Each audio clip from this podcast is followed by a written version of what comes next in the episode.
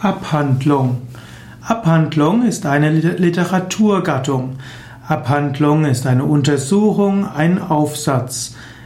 Abhandlung ist insbesondere eine gelehrte, wissenschaftliche, philosophische, grundlegende Untersuchung. Man kann eine Abhandlung zum Beispiel schreiben über die Bedeutung des Yoga in moderner Zeit.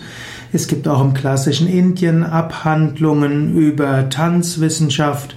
Es gibt in Indien die Abhandlungen über Musik und über Mantras. Insofern, man könnte sagen, kurze Werke, die über ein philosophisches, ein gelehrtes, ein theologisches oder ein wissenschaftliches Thema geht, ist eine Abhandlung.